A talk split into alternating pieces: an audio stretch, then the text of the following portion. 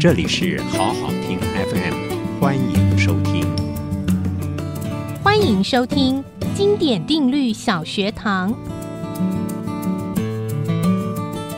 蝴蝶效应。一只蝴蝶在巴西亚马逊丛林挥动翅膀，会在美国德州引起龙卷风吗？这是一九七九年十二月，美国气象学者劳伦兹在美国科学促进会中演讲，解释空气系统理论时所提出的议题，也就是蝴蝶效应。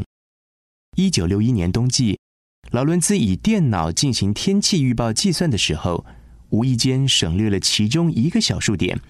没想到，这个小小的省略，却让气候结果产生很大的差距。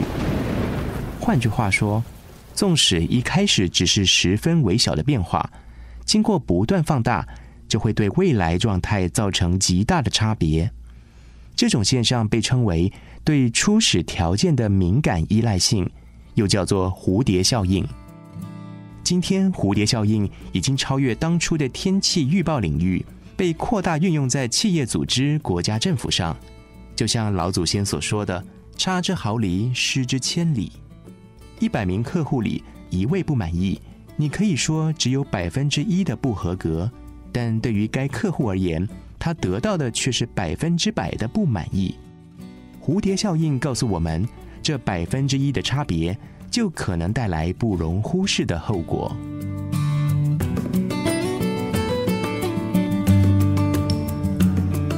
谢谢收听，请继续关注好好听 FM，记得帮我们分享给您的亲友，祝大家平安健康。